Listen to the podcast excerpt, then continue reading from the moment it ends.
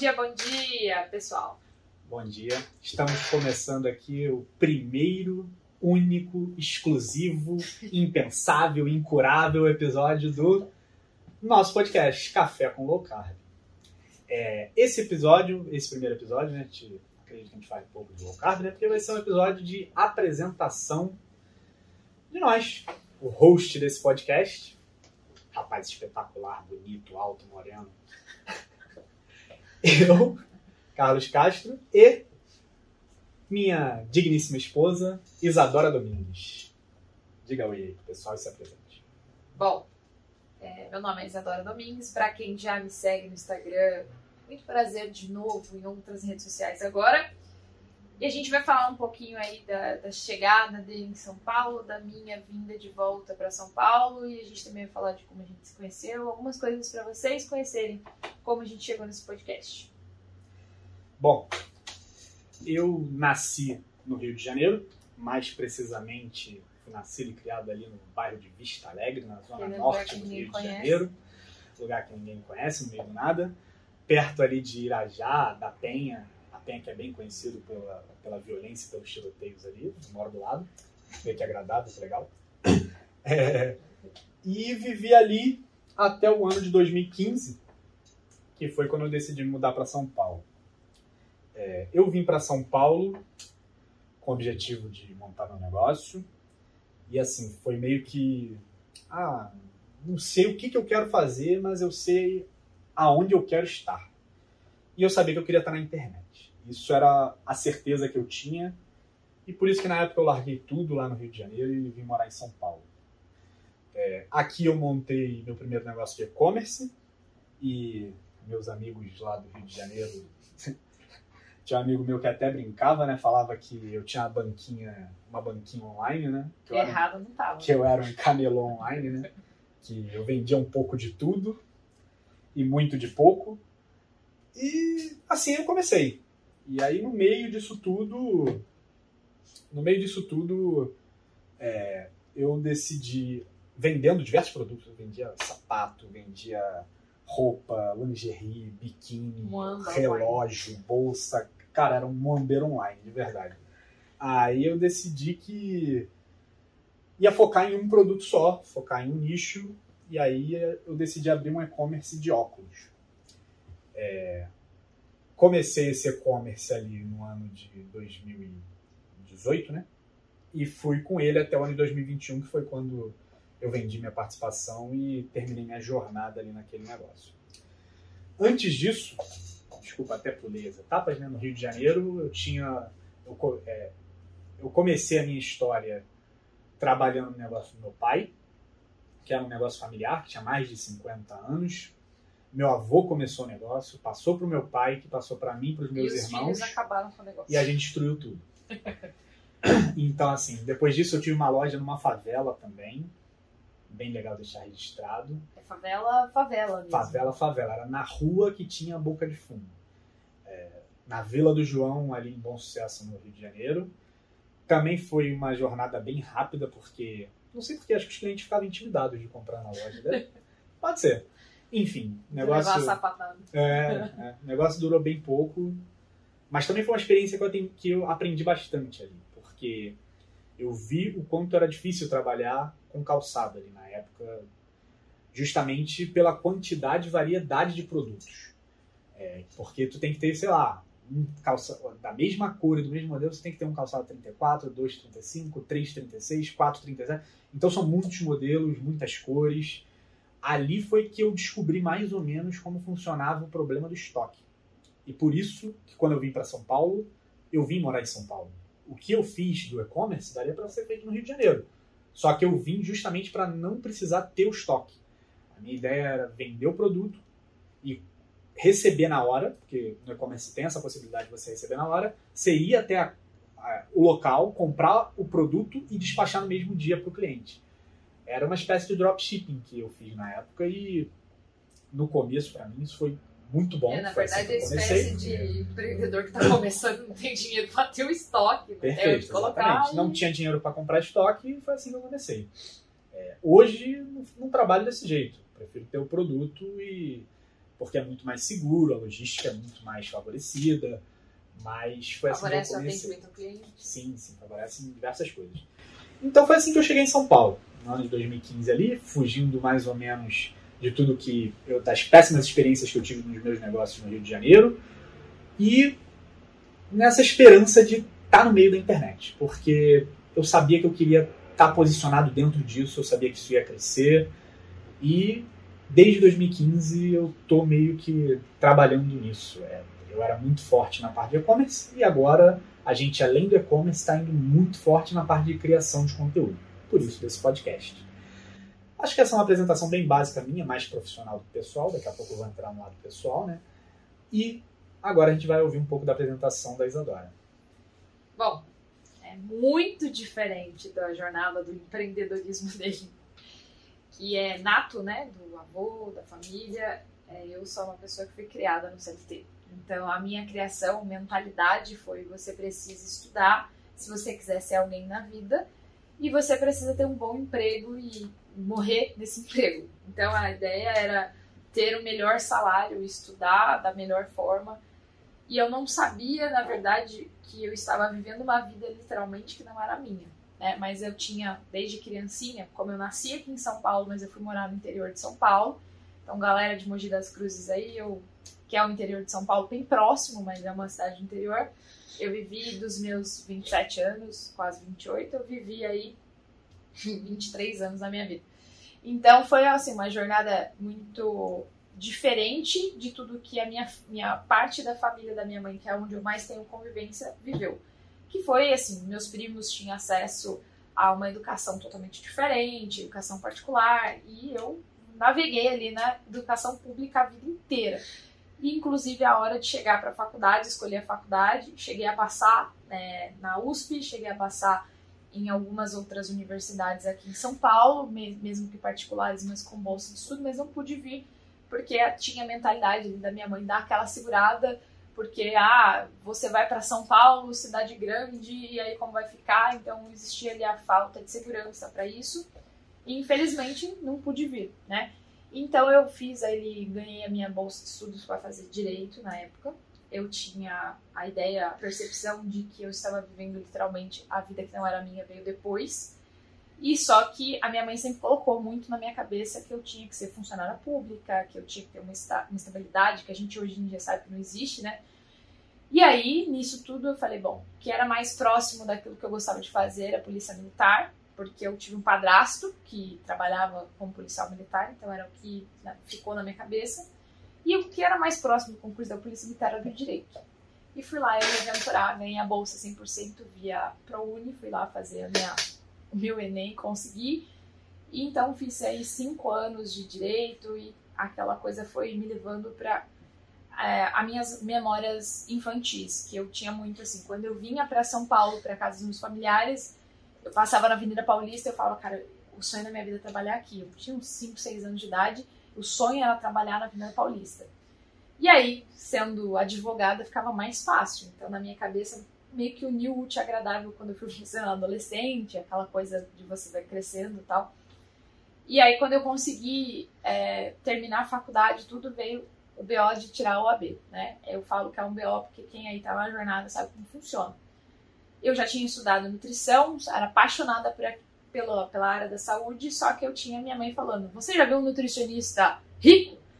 E nunca realmente tinha visto um nutricionista rico, até mesmo porque até 2015, mais ou menos, eu não tinha acesso à internet. Então não tinha noção de que existiam realmente nutricionistas ricos. E aí eu fui pelo lado realmente do que ela pensava. E aí eu consegui fazer tudo, só que chegou na hora de. Sempre fui uma excelente aluna em tudo que eu fazia, e chegou no momento de tirar o AB. Eu achava que a vida de bar que eu comecei a levar depois é, da minha solteirice tardia, né? Não é o meu primeiro casamento. Só nas cachaças, né? Só nas cachaças. Do, do, oitavo semestre em diante da faculdade, né? Que vai até o décimo, para quem aí não, não sabe. E aí eu simplesmente pensei, eu sempre fui uma ótima aluna, eu vou passar de primeira, né? E eu, minha tia pagava meu cursinho, aí eu ia pro cursinho de sexta-feira, voltava só na segunda hora do trabalho. E é óbvio que eu não passei na primeira vez. E aí eu me vi, assim, totalmente deslocada, porque as pessoas que se diziam amigas eram amigas só na hora que precisavam de alguma coisa que vinha de mim. E eu falei, bom, tá na hora de mudar. E aí o sonho de vir para São Paulo, eu falei, bom, já sei. É, eu tenho, eu preciso trabalhar e estudar onde ficar mais próximo. E aí, como ele sempre mesmo diz, logística é tudo. Logística é tudo. Eu fazia o cursinho é, aqui em São Paulo, morava em Mogi, trabalhava em Mogi, fazia faculdade em Mogi, o cursinho pra cá, então virou, aquilo virou na minha cabeça, assim, eu falei, como que eu vou fazer? Minha tia ofereceu, pode vir morar comigo. Achei uma loucura na época, mas eu falei, é agora. E aí eu abandonei tudo que eu tinha em Mogi, então eu consegui o primeiro emprego aqui, é, já, já trabalhava desde sempre, mas eu nunca tinha trabalhado registrado em São Paulo. E aí eu vim trabalhar aqui na Ricardo Eletro, na época, na Zona Sul, fazia o cursinho na Paulista e eu falei, cara, ainda não tá bom. Eu preciso de algo a mais. Desliguei todas as minhas redes sociais para focar na UAB, vim para isso e passei. E aí quando eu passei, eu falei, agora tá no momento de mudar de trabalho e eu quero trabalhar na Paulista. E aí foi quando eu comecei, literalmente assim, a focar todos os meus esforços da face da terra em migrar de trabalho na Paulista. Aí foi setembro de 2016 eu vim para São Paulo e quando foi em maio de 2017, eu consegui o meu primeiro emprego na Paulista, trabalhando como assistente jurídico, fazendo PROCON, um atendimento ao cliente, que é, era a única área realmente que eu me encontrava no direito. Foi assim que eu cheguei chegar aqui, depois de tanto tempo, de tanta escala, de tentar voltar para cá. Mentira, fez tudo isso só para me conhecer. Aí. Claro, né? Porque ele é quase 10 anos mais velho que eu. Eu, com 5 anos de idade, já pensava, nossa, de revelar minha idade para o Brasil inteiro, por favor. É, e aí, no mês de setembro de, dois, de novembro, 11 é, de novembro de 2017, nós nos conhecemos. Quer contar essa história você? Você conta melhor que eu. Pode contar. É porque eu sou mais romântica. É, e prática. Então. Sou tão, romântico, sou tão romântico que até deixei você contar.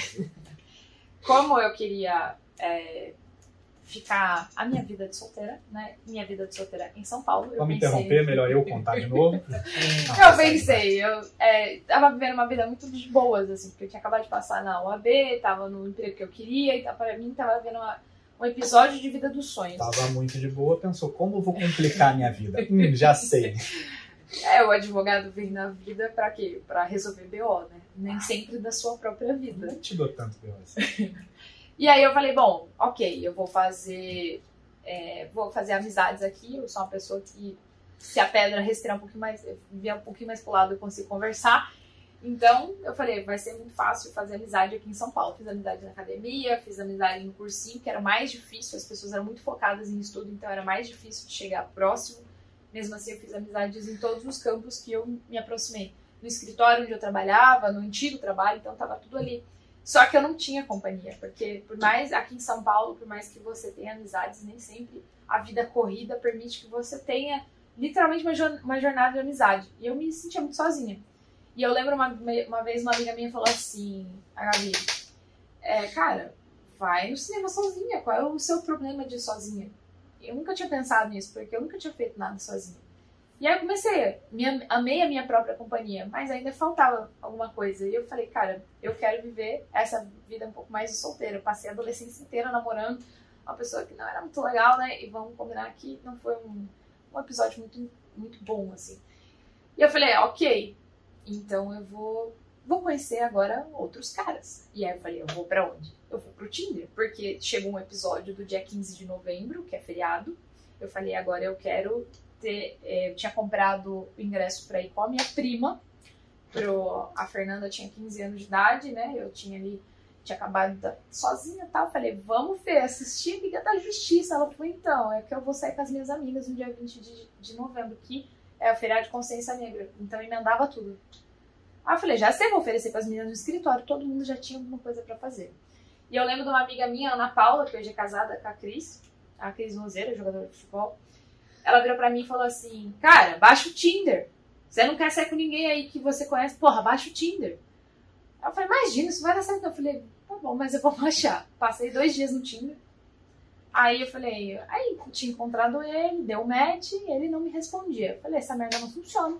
Porque aquilo para mim era muito surreal. Uma pessoa que tinha tido contato em 2015 com a internet mais profundamente, em 2017 conhecendo alguém pela internet era algo muito surreal.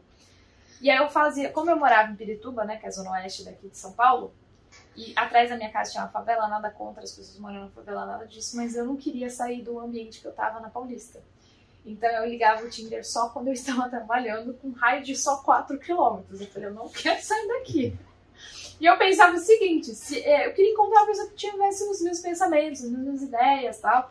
Então, bem provavelmente encontraria um advogado, um juiz, alguma coisa do tipo. E eu encontrei ele. De Vossa Excelência. e, e se eu encontrei ele, Cara, foi surreal a baixa de expectativa, né? Não, vou explicar. Viu? Um advogado, tipo, porra, um, delegado.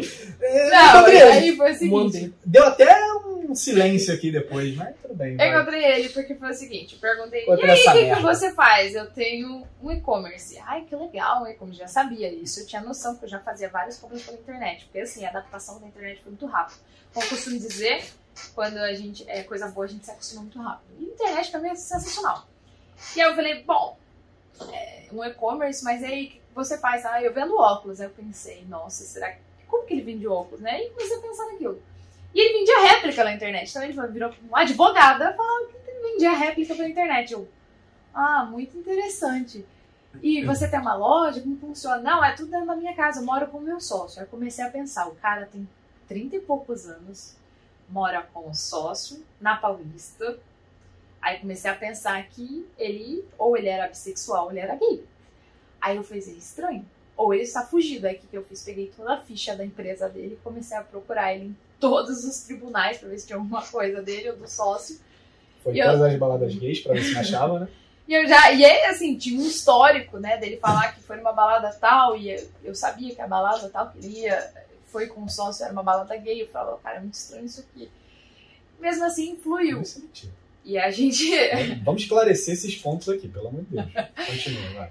E aí as coisas fluíram, ele foi falando, explicando como que ele veio para São Paulo, essa história que vocês viram, a gente se, eh, se aprofundou bastante. E naquele golpe do Tinder, né? Ai, me passa esse WhatsApp que fica mais fácil pra gente conversar, né? Aquele, é mais fácil. aquele golpe. E assim, tem uma coisa que é pontual nossa, que eu detestava, aliás, algumas pessoas ainda não gostam, sotaque de carioca. E assim, eu trabalhava com multinacionais, eu sempre escutava carioca. E geralmente os cariocas, gente, não tenho nada contra carioca, mas geralmente vocês param de trabalhar às 3, 4 da tarde. E eu falo, cara. Nossa, a gente vai ser cancelado no primeiro episódio. Meu Deus do céu. Cara, deve ter tipo, sei lá, 80% da audiência pode ser carioca claro e não. aí. Não, lógico que não. não. Estou explicando aqui por quê, quais eram os motivos. E aí ele, pô, tá carioca, ele me mandou um áudio, eu falei, meu Deus, eu quero ouvir mais esse áudio. E eu tinha minha chefe, que era carioca. Então, assim, ela mandava demais, então eu falava, cara, eu tinha aversão por, por causa dessas coisas. E aí eu queria ficar ouvindo o áudio dele, então eu ficava respondendo o áudio o tempo todo. Aí eu falei, vamos ver se ele realmente vai querer me encontrar, né? Era dia 17 de novembro, uma sexta-feira. Eu falei, chuvosa em São Paulo, quando cai aqui um pingo de água, então vocês já sabem que para trânsito, para tudo. Eu falei, vamos ver se ele realmente está afim. E peguei e mandei, falei, ó, é, daqui 15 minutos eu tô no shopping é, Tricaneca, vou sair do, do shopping e te encontro no Starbucks da Paulista. Era o Starbucks ali mais próximo da, da Consolação, para quem conhece aqui. Ele falou, tá bom, eu vou. Aí eu, ah, tá, né? Aí eu falei, não ia falar pra ele porque eu tava fazendo shopping, porque eu ia a primeira vez fazer é, depilação a laser. Já tava muito... se preparando. eu ia ser muito absurdo. Aí eu falei, então não vou falar, mas aqui vou justificar, né? E aí encontrei ele no show. Aliás, cheguei primeiro que ele no Starbucks. Fiquei lá esperando e pensei, tomei um bolo. Cheguei na minha amiga e falei é o seguinte, você vai, eu vou encontrar o cara lá do, do Tinder, você vai, é, tal hora, dá uma volta, tira foto dele, porque se eu sumir, ele é um carioca perto de São Paulo, sabe lá Deus o que ele veio fazer aqui. Então, se ele, se eu sumir, você manda para todo mundo a foto dele, espalha para minha família, explica para todo mundo o que aconteceu e fala onde eu tava. Foi muito ridículo, porque gente, ele chegou e a gente conversando tal, ela entrou, passou pela gente, tirou a foto, saiu e ele não percebeu. E tava tudo ali comunado, já tinha feito pesquisa, tribunais, tudo, tava tudo ali em andamento. É a coisa funcionando desse jeito, né? Eu tinha que garantir a minha segurança. Ela acha que eu não saí foragido do Rio de Janeiro. Claro que eu saí foragido. É Só que os projeto tribunais está, que eu, tô, que eu fui julgado no Rio de Janeiro são os da milícia. Então esses não conseguem ter acesso. né? É, eu falei, ok, vai funcionar desse jeito. Não tinha nada legalmente que impedisse ele de continuar conversando com ele. Só que foi, pra mim era muito uma coisa assim, eu vou pegar ele, né? E vou, e acabou, né? E, não, e vou desinstalar o Tinder e tá tudo certo. E aí quando ele entrou, foi uma coisa muito absurda, porque eu sou uma pessoa muito 880. É, ou é ou não é. Pra mim não tem muito meio termo desse negócio de ficar de lenga-lenga. E eu acho que ele já tinha entendido isso quando eu falei, vai me encontrar agora? Então, ele foi. Então ele já tinha entendido e já tinha aceitado que eu era daquele forma, daquela forma. E aí chegou lá, quando ele entrou, meio me fez, não, você veio aqui pra pegar ele. Literalmente assim, e dar aquela empurrada até segunda-feira pra você gastar teu ingresso pro cinema que você já pagou. Eu não queria perder dinheiro, eu odeio perder Ou dinheiro. seja, eu fui usado nessa relação. Era pra ser usado. absurdo. É, outra metade falou, cara, você vai casar com ele, vai ter filho, caralho, é quatro. E nem, é, nem Nem filho eu pensava ter. Então isso foi uma coisa assim, meio que disruptiva. Então eu lembro da roupa, eu lembro de como ele entrou, eu lembro da hora que ele chegou, eu lembro de tudo. Inclusive que ele chegou lá molhado, porque não, não usa porra no guarda-chuva. E eu tava assim, descabelada, é, com a- eu andava com a mala gigantesca nas costas, parecia uma tartaruga, porque eu levava a roupa da, da academia, levava as coisas do escritório, do trabalho, de tudo dentro da. Então eu tava daquele jeito e, e a conversa foi fluindo, fluindo até o Starbucks fechar. Então dali em Fomos, diante. retirada, escorraçados- fomos convidados a escorraçados gentilmente ser retirados do local. fora. O cara chegou e falou, então, vai fechar. E tava assim, os bancos já tava tudo em pé, tudo já arrumado. O cara quase falou, então, sair. vai fechar, o motel fica ali na esquina. Só que eu tinha minha tia que chegou e falou assim: Olha, você vai sair com ele? Ok. É, vê se não dá o primeiro encontro, né? Porque não pega bem. Legal, né? Aí eu fiz, minha, me veio a minha tia na cabeça. Já era 11 lá na cacetada. Eu falei, vamos embora. E aí foi onde rolou o primeiro beijo, que ele teve iniciativa. Porque até então eu falei, não, eu sou uma pessoa conservadora, né? Apesar de ter conhecido ele no Tinder. Aí continuei ali sendo conservadora. E eu falei, não, eu vou embora. Aí ele, não, se você quiser, todo cavalheiro. Você pode dormir na minha casa, é aqui do lado, sabe? Então eu falei, não, eu vou embora, né? Eu falei Não, que eu ia embora. porque você tava com medo de não conseguir pegar o trem. Aham. Eu, É. eu, eu- meu lado Eu cavaleiro. queria usar ele na segunda-feira, a gente tava na sexta ainda. Aí eu falei, não, eu vou embora. E ele, o que que você vai fazer final de semana? E ele não conhecia minha família ainda, então ele não tinha uma ideia de que a minha família tem é, cinco festas por semana. E aí eu falei pra ele, então, amanhã é aniversário da minha tia e no domingo a gente tem um chá de bebê. Aí ele, mas assim, é, não consigo te ver à noite? Eu falei, não, porque daí segunda-feira eu óbvio e eu acordo 5 horas da manhã. Aí eu falei, e, ah, segunda-feira eu não trabalhava, então segunda-feira a gente ia se ver. E aí eu falei, bom, a gente já vai se ver na segunda, né? Então. Pensei, me deu um bolo, já tá querendo me, já tá querendo me excluir da vida. Aí ele deve ter pegado outra, outras no Tinder que a gente sabe. E aí eu falei, ok, né? Vida que segue. E aí ele ficou. Eu saí, a gente foi pro. Na Consolação, ali no metrô da Consolação, ele foi me levar até o metrô, né? Muito cavalheiro. Quando eu cheguei no, no metrô, a gente ficou lá mó tempão ali, de namorinho ainda lá. Tem... E aí, quando eu vi, já era 10 pra meia-noite, o cara falando: olha, o último trem, não sei o que. Eu falei, meu, tchau. E voei, literalmente. Eu peguei o último trem para chegar em casa. Eu cheguei em casa, era meia-noite e 15, assim. Entrei em casa esbaforida, porque eu corri toda a estação da luz, eu tive que correr todos os, os escadas rolantes da estação e consegui chegar em casa. Só que a gente foi dormir que horas? Quase 4 horas da manhã. Porque eu cheguei em casa, ele ficou no celular, eu fiquei no celular, e aquela coisa. Aquela coisa bem namoro de adolescência mesmo, que você conhece e fica mó tempão. Aí fui pro aniversário da minha tia, a gente conversando, conversando, conversando. Aí chegou no final de semana e a gente conversando até chegar segunda-feira. E eu morava em frente a um shopping. Então, como a ideia era ir com a minha prima, e minha prima morava muito próximo de mim, então tava tudo certo. E ele teve que sair da Paulista e até o shopping lá em Pirituba. E ele não andava de trem. Era não Mauricinho. andava, não, não, não, não andava de trem porque não tava no itinerário. Era Mauricinho. A Era Mauricinho. a Só andava de Uber. Não, é, só andava de Uber. Ah, eu nunca tinha andado de metrô em São Paulo. É, nunca. Andava de metrôzinho pra pagar de vez em quando, mas Ah. pegar o trenzão e ir pra ali, ó, pra Pirituba, nunca tinha feito, entendeu? Não, nunca tinha feito porque eu nunca precisei. É realidade. Me conheceu na expectativa na Paulista e conheceu a realidade lá em Pirituba. E aí foi, a gente. E aí eu contei todos os BOs que eu tinha naquela época, né? Eu tava tendo alguns percalços aí da vida passada. E eu falei, bom, é, eu tava correndo um sério risco, vamos dizer assim, porque eu tinha me envolvido com pessoas é, de autoridades públicas, então estava meio complicado para mim. Não era crime, não era nada, mas era coisa da vida pessoal mesmo. E mesmo assim ele quis ficar. E aí eu falei, bom, eu vou ser muito sincero com você, tá acontecendo isso, isso, já fiz BO, é contra um delegado, assim, assim, assim, eu tô sendo ameaçada, e então, se você quiser continuar, é isso aqui. E ele continuou. Aí eu falei, então tá bom, né? E aí, dez dias depois, ia ter aniversário da minha tia. E a família inteira, não, convida ele, convida ele. Eu pensei, mas eu não quero namorar agora. Apesar de querer ficar com ele, eu falo, mas eu acabei de conhecer. Eu nem sei se é isso mesmo, sabe? Mas eu vou convidar. E aí eu falei, eu vou falar, e ele vai falar, não vou. Ele, dia 1 de dezembro, ia para o Rio, eu falei, ele vai falar que não vai. Aí ele falou, me passa o endereço que eu vou de Uber. Sabe quando você fala, não é possível? Eu falei que. Puta que pariu. E ele foi. Então foi, teve campeonato de entre minha prima, minhas primas, ele e eu, a gente ficou lá no shot de vodka, aí ficou uma merda. Aí começou a entrar umas piadas da família, aí parecia que já tava na minha família há um ano.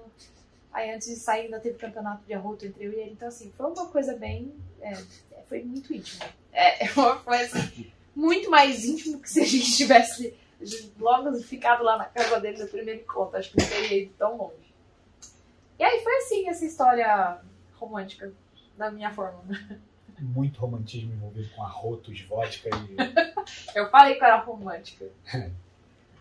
Enfim, aí a gente se conheceu, amadureceu o relacionamento, namoramos, noivamos. Uma no... Pera aí, um adendo aqui, noivamos. Noivamos. Sete meses depois, aliás, um pouco antes, né? A gente se conheceu em novembro, quando chegou em abril, conheci algumas amigas dele, uns amigos dele no Rio. É, já tinha sido assaltada no Rio, primeira vez que eu fui. Então, Essa é uma história para outro episódio. É um outro episódio, é uma história inteira, só para outro episódio. E aí eu cheguei lá no Rio, né? Tava lá conhecendo os amigos dele e tal. Algumas pessoas tinham faltado a primeira vez que era aniversário dele no final do ano.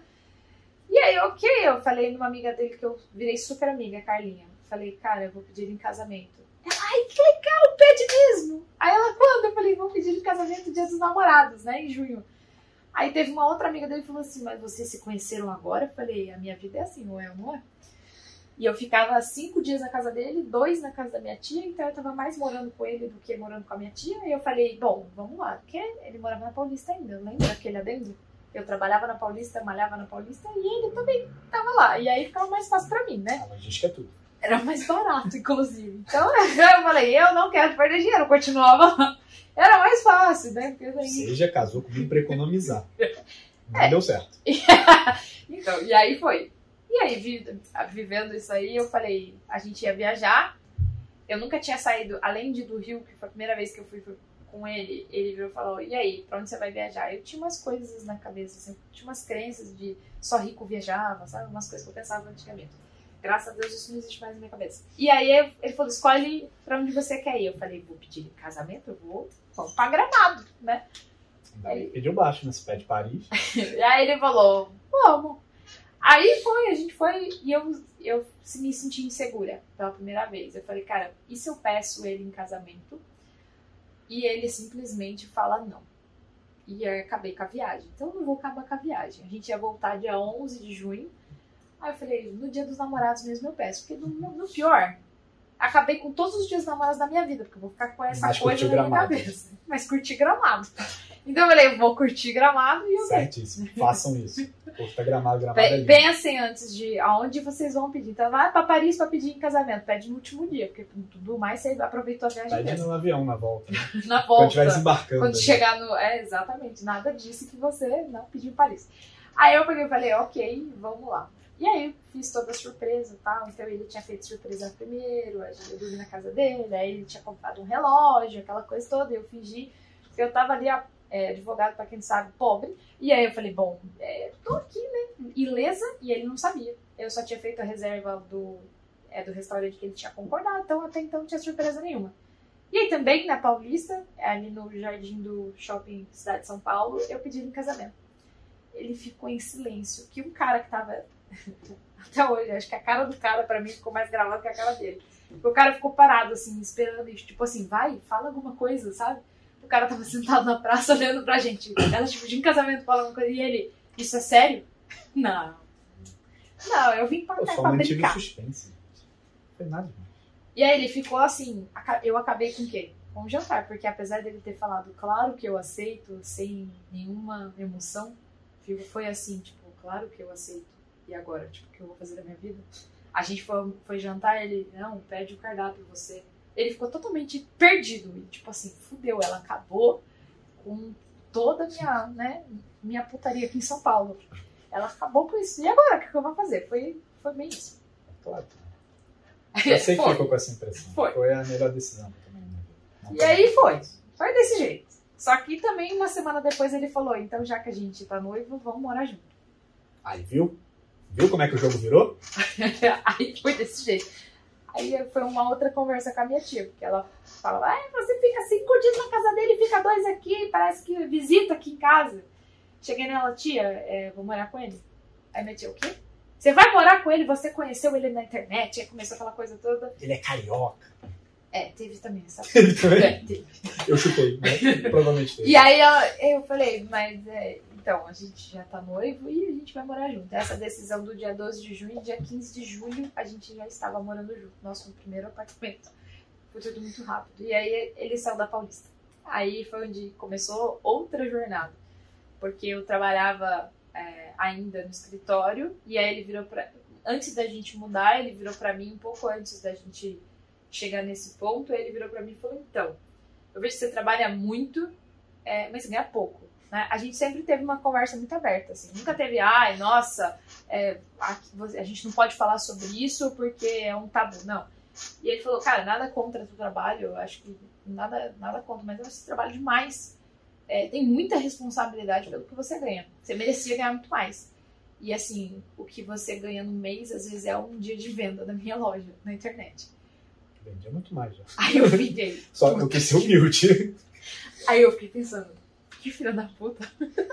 Eu estudei cinco anos da minha vida, depois eu estudei dois anos na OAB, aí eu fiz um monte de especialização, tava querendo fazer especialização na área do direito do trabalho, tinha curso de direito digital e o cara falando pra mim que ele ganhava 30 vezes mais no, no mês. Eu falei, não é possível. Aí ele falou, você não quer montar uma loja pra você? E foi a primeira jornada minha é, de empreendedora de verdade. Porque eu já tinha vendido trufa, chocolate, já tinha vendido coxinha na escola, geladinho, bijuteria. Eu só não vendia Foi minha mãe primeiro contato com o online, né? É, mas no online. Ah, Profissionalmente não, falando.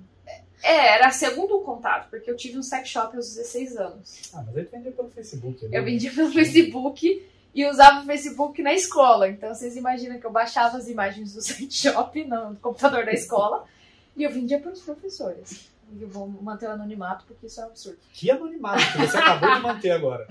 Metade da. Não, mas Se ninguém sabe quais são os podcast- professores. Ah, não, então. na- Imagina o bate-papo da sala de professores dessa escola. Só não, eu entregava, eu era super discreta, entregava na sacola preta, ninguém nunca sabia. A minha Ah, revista então aquela vinha. sacola preta daquele ano, né? A minha revista vinha com a embalagem da Avon, então as pessoas achavam que os professores estavam vendo a Avon. Eu era muito discreta. E aí, é, foi assim, eu ganhava dinheiro desse jeito, aos 16 anos, só que era muito difícil conciliar a escola sem apoio, sem internet em casa e atendimento ao cliente.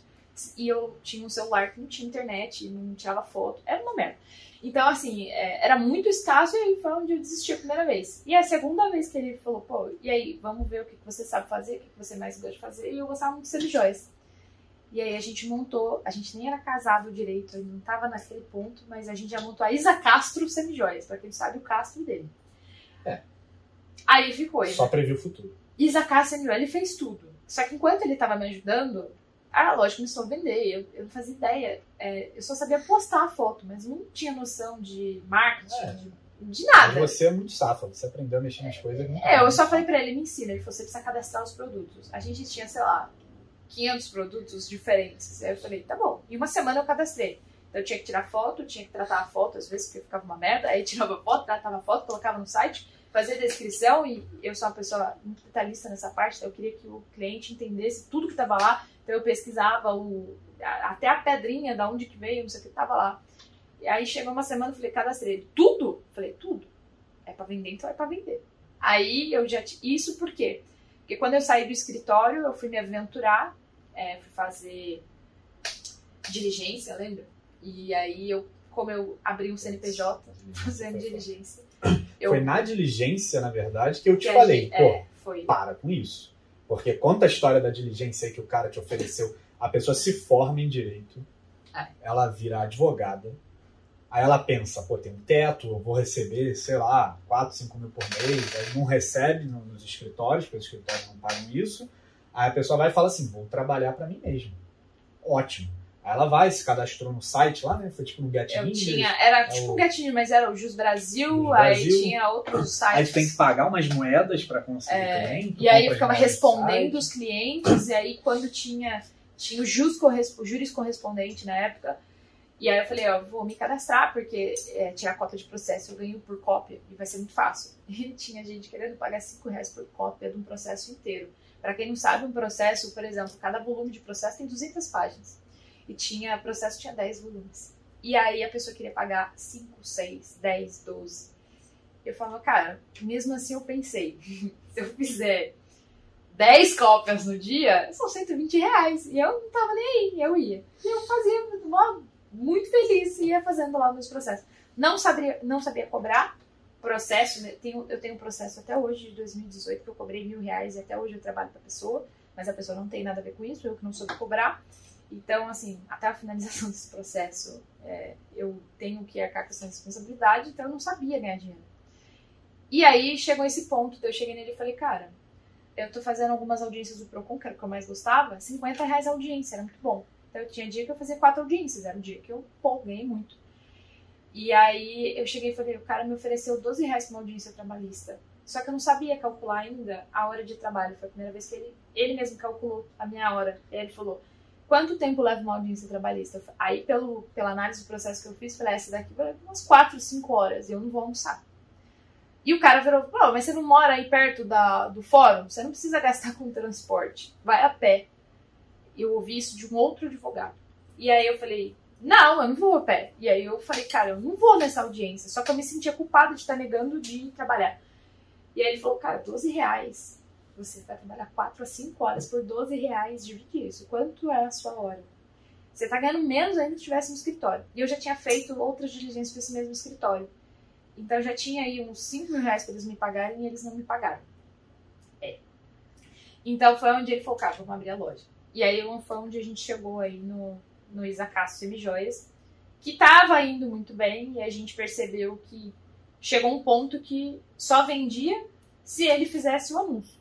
E eu comecei a me sentir mal, porque basicamente só existia venda no- na minha loja se ele trabalhasse, se ele pagasse os anúncios. Então eu tava Então, intermediando o salário dele para pagar as minhas contas. o é problema isso. basicamente é o seguinte, quando você começa um projeto, um e-commerce, qualquer projeto no começo, ele é muito difícil. Inclusive agora na Clube do Cardo a gente começa vendendo pouco, e é normal, porque é, a loja não tem relevância. não tem relevância, não tem credibilidade ainda. Você tem que ir quebrando diversas objeções até que você fique conhecido, aí você passa a ganhar na recorrência de clientes, enfim, várias dessas coisas. Só que a gente teve um problema. é, quando eu cheguei em São Paulo, desde que eu cheguei em São Paulo, eu já tive três e-commerces aqui. E dois eu fechei, não porque eles faliram, porque davam prejuízo, por exemplo. É, pelo contrário, alguns davam lucro ou empatavam. Só que, por exemplo, eu tive um, um e-commerce aqui em São Paulo que eu criei paralelamente junto com outro, com esse de óculos. E aí foi a Miss Dona que a gente criou, que vendia roupa. Só que esse projeto, é, a gente tinha que ir até o Brás para comprar as roupas. Então, assim, a gente basicamente ia todo dia no Brás e a gente queria comprar as roupas que vendiam, tipo, na feirinha da madrugada. Então a gente tinha que ir de madrugada no Brás. Então, é, a gente tinha duas lojas, a gente tinha que estar em dois lugares diferentes. E aí existe um problema chamado custo de oportunidade. E o custo de oportunidade que me fez fechar os outros dois e-commerce que eu tive e ficar só com esse. Porque você gasta, sei lá, 50% da sua energia num projeto, 50% da energia no outro. Só que o seu lucro, o seu resultado, vale às vezes vem de 90% de um projeto e 10% do outro. Então, se você tirar esses 50% de energia que você gasta num projeto que te dá 10% de resultado, você consegue focar 100% de energia num projeto que dá 90% de resultado, você consegue crescer, escalar e ter resultado de verdade. Então, esse que era o problema, era sempre o custo de oportunidade. E o problema das Akasha Semijoias foi meio que o custo de oportunidade também. Porque a gente estava demorando muito a crescer, demorando muito a Não, escalar. a gente não tinha essa E o análise meu de negócio- marketing, a gente não tinha essa Exatamente. análise de saber qual é a persona, qual é a, se a pessoa gosta mais de foto, se ela gosta de vídeo. É, não, É, e há é, o Instagram anos... era outro Instagram. Exatamente, Instagram era outra coisa. Instagram só se postava foto de produto. Há Exato. quatro anos atrás, três. É, mudou radicalmente as coisas e o- do que a gente aprendeu nesses três, quatro anos É é, é um absurdo, não tá no gibi. Então, assim, foi um pouco disso, um pouco de, de falta de preparo, um pouco de custo de oportunidade, porque meu outro negócio estava decolando e vendendo muito. E aí eu ficava. É, foi quando você criou o 99. Isso. Foi, Eu ia falar o nome, mas tudo bem. Eu E aí foi- falar o nome desde o começo, né? Aí foi quando ele. é, ele Criou o e-commerce de ele, óculos. os- é, ele o sócio já tinha o e-commerce lá de réplica, só que veio aquela coisa de vou criar minha própria marca. E aí criaram a própria marca, então ele não tinha mais tempo para me ajudar. Se ele não tinha mais tempo para me ajudar e eu não sabia fazer muita coisa, eu só o que eu sabia fazer eu fazia. Então E não era além de não ter muito tempo para ajudar, como o meu negócio estava indo muito bem, eu precisava de ajuda. É. Então, era meio que eu gastar, era meio que era meio que esse mesmo problema que eu tinha na Miss Donna, que era eu focando, tentando focar uma porcentagem do meu tempo e do tempo dela em algo que estava dando pouco resultado e des- deslocando meu tempo Em para algo que estava tá- dando pouco resultado que poderia estar dando mais resultado e escalar mais, entendeu? Aí foi quando eu comecei a fazer um processo de autoconhecimento, porque eu tava começando meio que a entrar em depressão, porque na minha cabeça era, não posso depender de homem nenhum, e eu tava morando com um cara que eu conheci na internet, dependendo dele financeiramente, dependendo dele pra comer, porque literalmente eu não tinha mais recurso nenhum, tinha saído do escritório, abandonado a advocacia, a loja que não tinha dado certo, e eu falei, caralho, tipo, é agora. E aí eu comecei a fazer um processo de autoconhecimento através, na verdade, de um processo de emagrecimento, então foi inclusive um processo de uma famosa que eu fui fazer, né? Não requer aqui falar o nome dela, porque não foi muito legal. E aí eu emagreci e tal, mas eu tive anemia, tive outros problemas por causa desse processo. Só que eu, eu gostei muito do processo de coaching que eu participei. E aí eu falei, "É, eu quero aprender isso. E aí eu falei, é, eu cheguei nele e falei, então, né, você vai ter que pagar, porque é é basicamente o que eu queria fazer. E aí ele falou, então vai fazer. E aí eu fui fazer, fiz o processo de Life Coach, Executive Coach, Master Coach, fiz o MBA em Gestão Empresarial e Coaching. E aí eu falei, bom, é, eu quero voltar para a faculdade, eu vou fazer nutrição. E aí voltei, comecei a fazer nutrição, aquela coisa toda, e a gente tinha um percalço, um problema. A gente sempre se deu muito bem, a gente não tinha briga, não tinha nada, até o episódio de dele fazer mudança, tal, nos negócios do e-commerce que ele tinha criado. E ele simplesmente me avisou que ele não ia chegar em casa. E eu fiquei das 10 da noite até 1 e meia da manhã esperando ele para jantar. Eu fiquei joguei É, tudo fora. E ele não me avisou, e ele não atendia o telefone. Aqui no meio da mudança, tudo fica corrido. Mas era assim, ó, explicar. não vou chegar, tá? Mas eu sempre achava que ia sair. Sempre achava, ó, vai acabar daqui a meia hora. Aí eu falei, Aí bom, de repente saia mais 200 caixas de um lado. Ó, vai acabar daqui a meia hora. Isso meia era no hora, Vale meia do Anhangabaú. foi até quase uma hora da manhã. Então vocês imaginam, no Vale do Anhangabaú aqui é um local, é um local que dependendo do horário é muito perigoso, né? Tem muito, muita gente que usa É, droga. dependendo do tal. local, de meia-noite a meia-noite, de meia-noite até 11h59 e 59, geralmente é muito perigoso. Aí eu fiquei, eu fiquei pensando que podia ter acontecido alguma coisa. Então quando ele chegou, eu fiquei aliviada de ter chegado, mas fiquei puta de não ter avisado. E aí foi a primeira briga que a gente teve. Eu falei, bom, a partir de hoje eu não quero mais saber da tua empresa aqui dentro e eu não vou falar mais as minhas coisas e a gente só vai ter um relacionamento pessoal, como se isso fosse possível. E foi assim. E eu fui, e eu fui pro curso no dia seguinte. Meus cursos eram de, tipo, quinta, sexta, sábado, domingo, das 7 às 7. E eu fui. E aí, beleza, cheguei no curso, tal, não sei o que, vida que segue, ele não falando mais nada. Segunda-feira, eu fui pra faculdade, ele chegou e me mandou uma mensagem, eu preciso de você aqui no escritório. Aí eu, pra ele, eu não quero saber dessa empresa. Ele, não, você não tá entendendo. Alagou tudo aqui. Aí eu falei, como assim alagou tudo aqui? Eu preciso do seu serviço jurídico. Aí eu falei, como assim? Quando ele me mandou uma foto, ele sentado no chão, com a calça para cima, assim, dobrada. E tudo imerso debaixo d'água real. Eu falei, é possível. O prédio tá no trigésimo andar e os caras estão alagados no trigésimo andar. Alguma, aconteceu alguma coisa. E aí eu pedi para sair da, da faculdade mais cedo, eu cheguei lá e ainda fui assim, eu tava de legging, camiseta, tênis, é, a, o cabelinho arrumado assim para ir pra academia, porque eu falei, vou sair de lá, vou pra academia, depois eu ia pro espaço laser, fazer as minhas coisas. Quando eu cheguei lá, eu vi ele sentado no chão, cara de desolado, porque ele não é uma pessoa que chora, mas desolado era bem pior. Ele só olhou para mim e falou: o sonho acabou.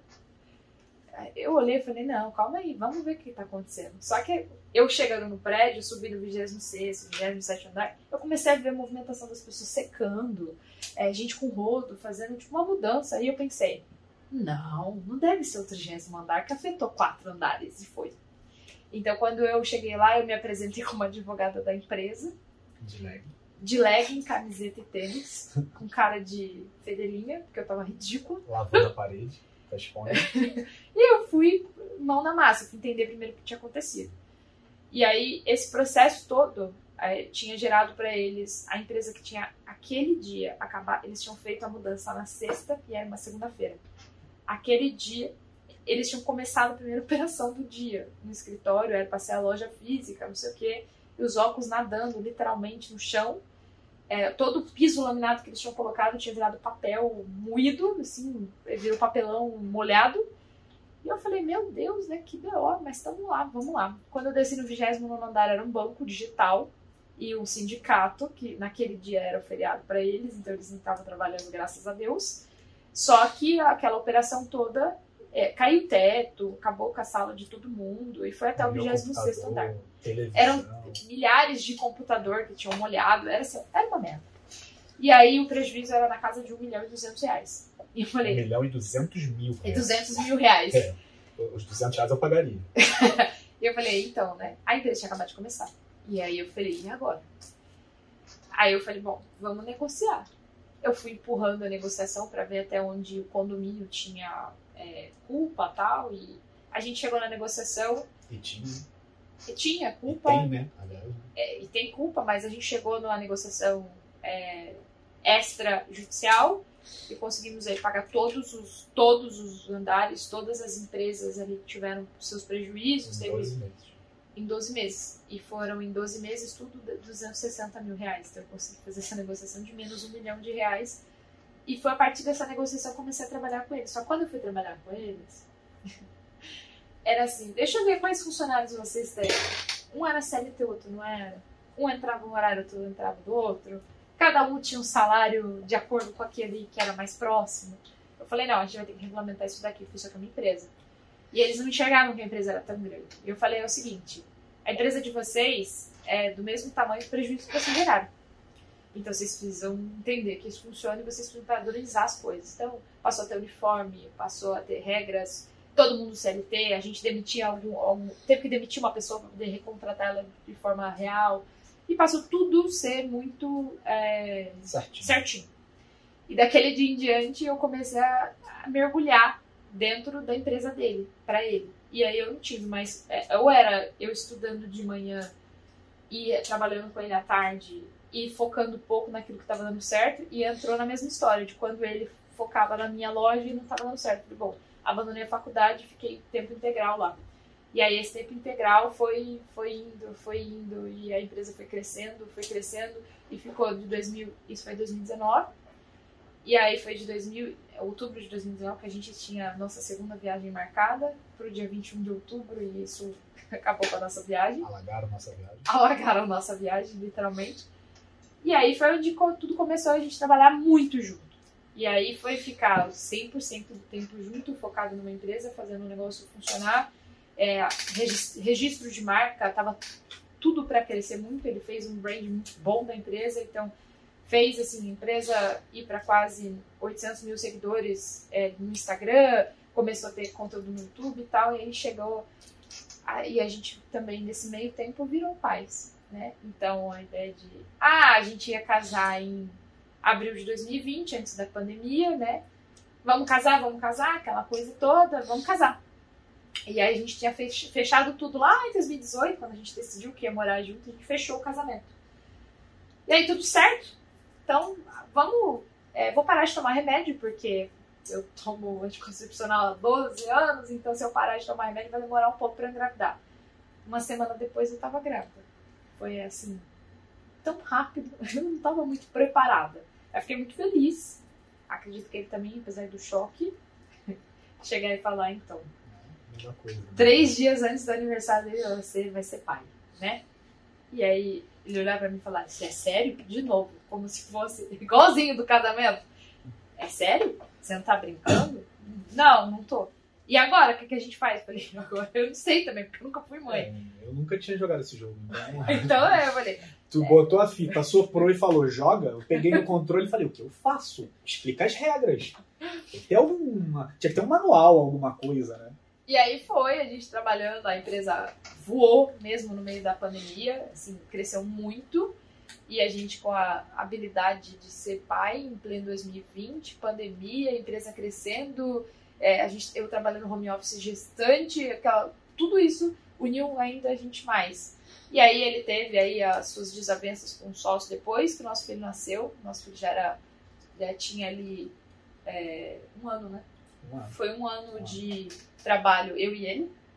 E a equipe, a equipe era excelente, excelente, a gente não tinha o que falar. Era assim, todas as áreas que a gente montou, porque antigamente era uma área só, era uma empresa. Depois foram montando áreas, então a gente era de marketing, área de expedição, aí teve que eh, ter um galpão para colocar estoque, que era o que ele não tinha antes. Então, foi assim, foi sensacional esse período. E a gente aprendeu demais, a gente aprendeu muito.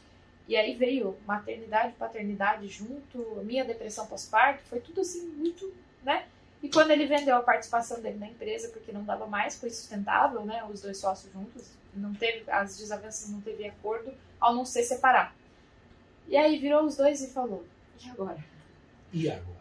Os dois trabalhavam na mesma empresa, eu tinha minha tia e a minha prima também trabalhavam nessa empresa. E agora? Né? Então, virou assim, é como se a gente está acostumado a trabalhar. Para quem empreende, a gente trabalha 24 horas. Então, é uma coisa de, ah, eu vou entrar às 9, às 18 eu parei. A gente tá final de semana, a gente tá conversando de trabalho. A gente vai tá deitado, tá conversando de trabalho. É pós-sexo, a gente não de trabalho. O negócio assim, é trabalho né? é nossa vida real, assim. E é o que a gente gosta de fazer. E aí falei, qual e-commerce você quer montar? Eu já sabia. E ele falou, não sei. É, então, eu tinha, eu tinha todo esse conhecimento de e-commerce, porque foi o que eu fiz durante seis anos da minha vida aí, sétimo. E aí eu falei, bom, provavelmente eu vou continuar nessa área do e-commerce. É, aí eu falei, inclusive eu tenho lá o Quinta de Perguntas, né, que eu já respondia desde a época que eu trabalhava nesse e-commerce de óculos, e o pessoal me perguntava é, se você não fosse ter um e-commerce de óculos, se você fosse trabalhar com outro nicho, o que você faria? E eu sempre puxei na minha cabeça que um, um ramo que eu observo, que eu acho que existe ali uma lacuna ali para ser preenchida e que vai crescer muito, vai deslanchar o ramo pet. Então eu tinha essa ideia de que ah, eu devo montar alguma coisa relacionada ao ramo pet. E aí eu cheguei apresentei o projeto para Isadora. Falei, ah, eu acho que eu vou montar um e-commerce no ramo pet, eu vou fazer isso, isso e aquilo e tal, babá. O pessoal até ficou muito surpreso quando eu anunciei a Clube Low Carb, porque o pessoal falou, pô, peraí, como assim? Tu não ia pro ramo e tal? É até bom que agora eu vou ter tempo para esclarecer, eu vou dar uma esclarecida nisso. Aí, é, a gente chegou aí visitar fornecedor e tal, para ver a parte da logística, de roupa, não sei o que, não sei o que lá. Só que aí nesse meio tempo é, surgiu essa possibilidade da gente entrar nesse ramo meio que de produtos naturais e tal. E aí a gente estruturou essa ideia de começar é, uma loja de produtos naturais voltadas para o mundo low carb, para o nicho específico. É, porque nesse meio, eu, né, entre trabalhar com ele nesse, e-commerce que ele tinha e ficar em casa com meu filho, eu falei, eu preciso ter uma renda que venha de outro lugar. Sexto sentido de mulher, né? E eu já tinha uma noção, eu já tinha falado para ele o seguinte, a gente não pode ficar dependente de uma empresa só. Eu preciso capitalizar de outra forma essa casa. A gente não pode ficar só dependente da empresa que você cresceu aí. E ele, não, tá tudo certo. Aí eu fiz, não, eu preciso. E eu comecei a fazer os meus lançamentos. Então, eu lancei a primeira vez a minha mentoria com meu bebê no colo, literalmente.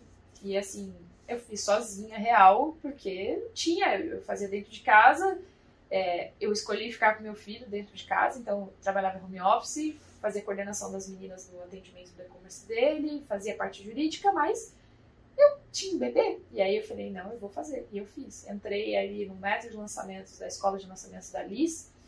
É, vou até deixar aqui para vocês, a Liz Valls é assim, método de lançamento bem legal para quem aí quer viver de cursos online, é bem interessante, fácil de fazer, é via Instagram. E eu vendi uma vaga. eu vendi uma vaga. E aí eu fiz, tá, né? Me decepcionei, porque eu tive muito trabalho. Mas eu fiquei muito feliz com aquela pessoa que acreditou numa pessoa aleatória, ela não me conhecia. Eu falei, gente, ela não me conhece e ela acreditou. E ela era outra mãe no pós-parto, outra pessoa que estava passando pelas mesmas coisas que eu. Foi muito legal. A gente virou mais amigas para falar de é, dos bebês bebê, né? do que de emagrecimento no real. E ela foi mudando a alimentação dela tal. Foi bem legal. E, e eu falei, cara, eu vou fazer esse lançamento de novo. Quando eu, fiz o segundo lançamento, fiz tudo de novo, abri um novo Instagram. Esse Instagram, esse Instagram que eu passei pra vocês é um Instagram que eu comecei em junho do ano passado. E aí eu falei, vou fazer uma coisa mais focada, porque o meu Instagram antigo era é, coach, advogada, não sei o que, tava muito desfocada, não entendia muito de marketing. Quando eu entendi que eu precisava focar numa coisa só, falei, vou abrir um só pra isso. E aí vai ser, meu Instagram agora vai ser esse aqui. E aí eu fui e fiz, e eu vendi três vagas. E uma pessoa ainda pediu chargeback. E aí eu fiz, é, pra quem é, basicamente cancelamento. E aí continuei com essas duas pessoas, aí foi indo muito bem. Aí quando ele teve essas desavenças, teve todo esse BO, nosso final de ano virou uma loucura. Aí eu continuei falando sobre emagrecimento, que é algo que eu amo, cuidar de pessoas através da alimentação. E eu fiz, cara, eu vou voltar para a faculdade de nutrição. E aí ele falou, e se a gente, e se o e-commerce fosse voltado para isso? Aí eu falei, bom, isso eu entendo. E eu tenho um problema eu falei, é que ele estava acostumado que a comer, né? Quem cozinha, que faz a lista de compras. com a parte boa. então ele estava acostumado a comer. E ele segue toda a alimentação que eu faço, alimentação em casa low carb e voltada, tudo de verdade, de verdade. Eu falei para ele, vamos fazer o seguinte, é, eu já tinha eliminado 26 quilos em 4 meses depois, depois do parto com alimentação low carb. Falei, vamos fazer o seguinte, é, eu vou te explicar qual é o meu problema e você que é o cara do e-commerce vai me falar o que, que a gente pode fazer eu não conseguia comprar todos os alimentos que eu usava, é, tipo a farinha de amêndoa, o xilitol e o whey, no mesmo lugar. Eu tinha que fazer três, quatro compras em lugares diferentes, porque as marcas que eu utilizava, que tinha um rótulo mais limpo, que tinha aquilo que a gente precisava, estavam sempre em lojas distintas. E eu gastava muito com frete.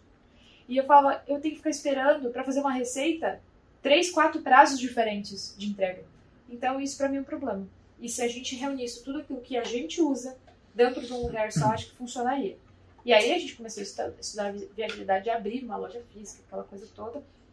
E aí a expertise é sua. Não, então, e aí voltando aos pobres cachorrinhos que ficaram abandonados porque não dei seguimento do projeto, é, aí a gente entrou nesse consenso de começar com o local. A gente chegou a visitar lá os caras lá para ver o projeto dos cachorros, só que a gente viu que ia ficar um pouco mais complexo do que a gente imaginava, do que a gente previa. E aí que eu falei, eu tive essa ideia. Ah, vamos começar com o do carne e tal, não sei o quê. A gente e tinha aí... pensado em lojas de produtos naturais. Depois Sim. que a gente foi para. E aí a gente nicho. falou, e se a gente focar direto no nicho que low é carb? É. é. E replicar o nosso estilo de vida, replicar os produtos que a gente consome e tudo mais, nossa família. E aí também pesou um pouco é, essa parte. Vou contar até uma história aqui. Vamos ver se eu lembro aqui para poder formular a história da maneira correta. Foi na década de 80, sério, na década de 80, é, o Steve Jobs queria contratar, é, o Steve Jobs junto com a Apple queriam contratar um CEO para a Apple.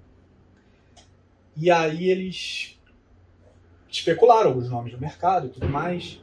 E aí o Steve Jobs falou: Eu quero o John Sculley. Não sei se pronuncia assim, mas é por aí. Eu quero o John Sculley para ser o presidente da Apple, o CEO da Apple. E aí o pessoal ali falou: Pô, mas o John Sculley é o CEO da Pepsi. E a Pepsi é gigantesca nos Estados Unidos. Né? cara, tipo, ele revolucionou a Pepsi, ele, passe dele era super valorizado no mercado, os dirigentes lá da, da Apple falaram, você não vai conseguir o John Scully. Aí Steve Jobs falou, qual é a verba? X. O cara falou, ele deve ganhar, sei lá, 10x. Steve Jobs falou, tá, me dá o cheque que eu vou lá. Foi lá, chamou o John Scully e começou a conversar com o John Scully e falou assim, é, esse aqui é o valor que eu tenho para te oferecer. Só falou isso. Aí o cara abriu lá e falou, pô, agradeço a proposta, agradeço a proposta. Não, o cara foi solícito, foi gentil, né? Ouviu o X Jogos, agradeceu a proposta falou, olha, agradeço a proposta, mas, mas infelizmente eu ganho 10 vezes mais. A Jobs falou, tá, isso é o que eu tô te oferecendo. Isso aqui é o que eu quero fazer. Isso aqui é o que eu quero que você faça. Isso aqui é o que a gente vai fazer juntos. E eu preciso de você. E eu preciso de você lá na Apple porque a gente vai fazer a empresa ser a empresa mais valiosa do mundo. E hoje é. Nem sei se o John Scully ainda tá lá, mas e hoje é. E aí ele falou a seguinte frase pro John Scully, na hora que estava se despedindo dele. Ele falou assim, você quer passar o resto da sua vida vendendo água com açúcar? Ou você quer vir comigo mudar o mundo? Então, assim, uma semana depois o John Scully estava na Apple. Por quê? Por um X. Por um X só. O cara economizou um belo dinheiro por é, economizou um belo. Por quê? Porque o Steve Jobs conseguiu ver que ele conseguiu encaixar um propósito na vida do cara. E assim, uma coisa que me pegou muito foi justamente isso. Eu tinha um e-commerce de óculos. E assim, vendia para um caralho. Pode falar palavrão, né? Pode. A gente esqueceu de, de botar é, isso no começo. Né? Pode, pode. Uma palavrão tá liberado aqui nesse podcast. A gente vendia para um caralho. E a gente tinha muito feedback ruim, porque acontece, nem Jesus agrada a todos. Só que a empresa, quando tinha os processos bem estabelecidos, quando era tudo bem feito, tinha muito feedback positivo. Só que o feedback positivo era: nossa, que óculos meu óculos é lindo. É, ele veio com a caixinha linda. A flanela é maravilhosa. Veio com cheirinho, veio com balinha. Entendeu? Só que esse era o feedback. O que a gente faz hoje é eu podia ter mil feedbacks desse. Só que eu trocaria todos esses mil feedbacks por um feedback que a gente tem hoje. Quando uma pessoa vira para Isadora e fala assim: Parei é, de tomar remédio. Parei não de tomar remédio. Preciso mais. Eu não estava conseguindo caminhar até a varanda. Eu estava deitada na cama. É. E agora eu consigo me levantar e ir sozinha até a varanda. Aí a gente começa a entender que o que a gente faz tem propósito.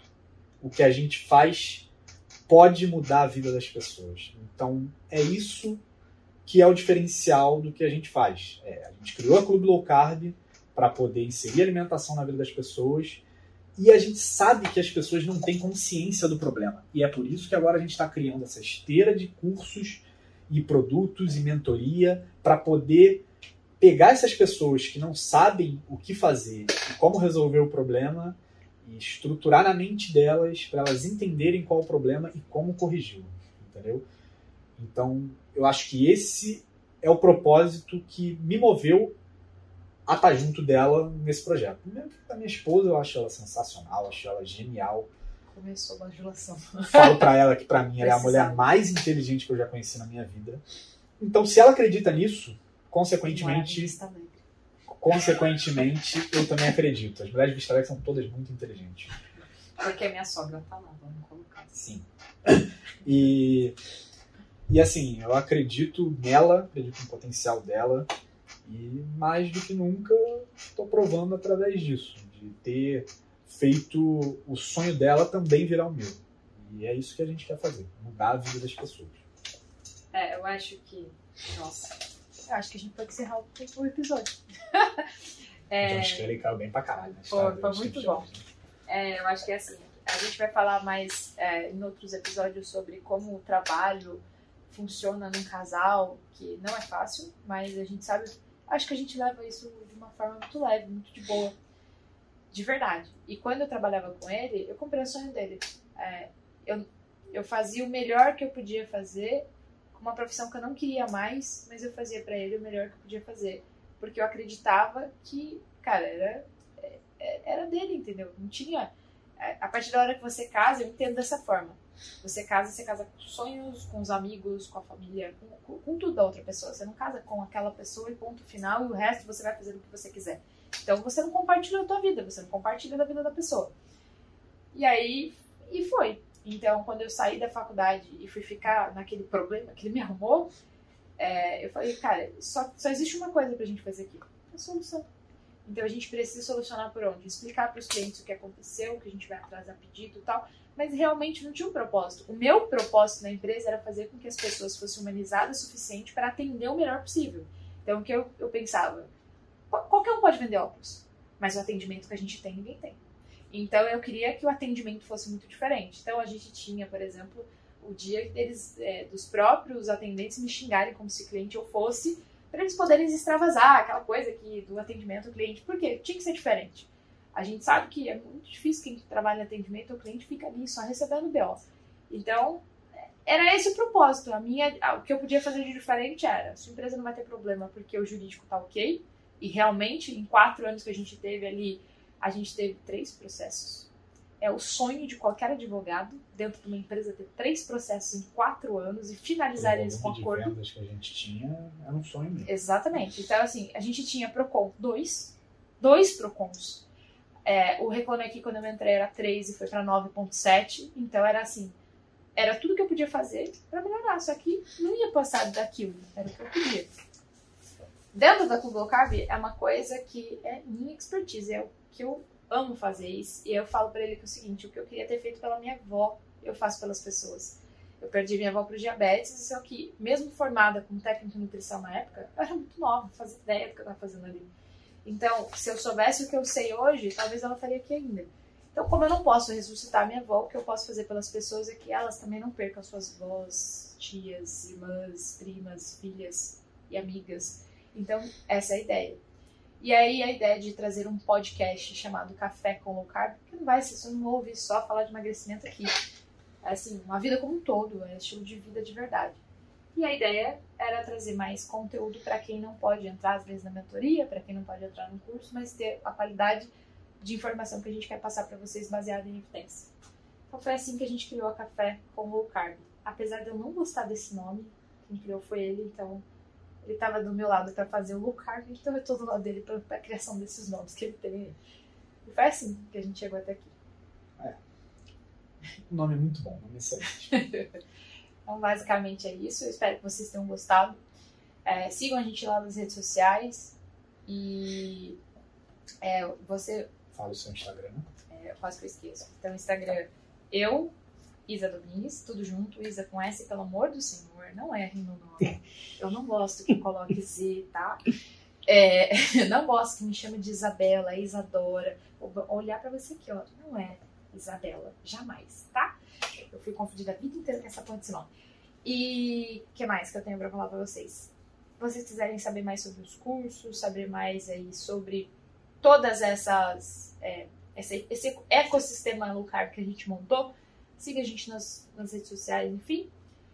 Curta esse vídeo, compartilhe, é, comente se você gostou, fala o que você mais gostou, o que você aprendeu aqui, porque é muito importante a gente ter o feedback de vocês. Eu só sei se a gente está no caminho certo se você falar pra gente se foi legal, se não foi, e o que não foi legal, qual é a tua solução, tá? Então não basta crítica construtiva, é aquele que, a gente, que ajuda a gente a construir alguma coisa. Então não vai lá só meter o pau, tá? Vai lá se você tem uma crítica para fazer, também traga a solução aí, tua sugestão. Fechou? É isso. Agora eu vou falar o meu Instagram, que é eucarlos.castro. Pode me seguir lá nas redes sociais. Quando você ouvir esse episódio, você pode até ir lá e comentar no Instagram. Comenta na última foto aí o que, que você achou do episódio, se você achou legal, se você achou uma merda, se você achou uma merda legal, tanto faz. E agradecer aqui a presença do nosso ilustre, o maior produtor de podcasts do Brasil nenhum bate esse rapaz, que é Piai Produções. Qual é o seu Instagram, Piai? Ou tu vai mudar o Instagram e é melhor nem revelar hoje a partir do próximo episódio? Isso. Isso mesmo. Então o Instagram do Piai fica pro próximo episódio. Se você não ouvir o próximo episódio, você nunca vai descobrir Quem o é Instagram o do maior produtor de podcasts do Brasil. Isso aí. É isso aí? Fechado. Então é isso aí. Eu, como host do podcast agora, encerro o episódio. Foi muito legal esse primeiro episódio. Com certeza, quando a gente estiver gravando o 47, a gente vai olhar para trás e falar que merda. Que merda foi o primeiro. Mas a merda é essa, até tá feita e já vai rodar. Então, um abraço, obrigado pela audiência de todos vocês e até a próxima. Beijo.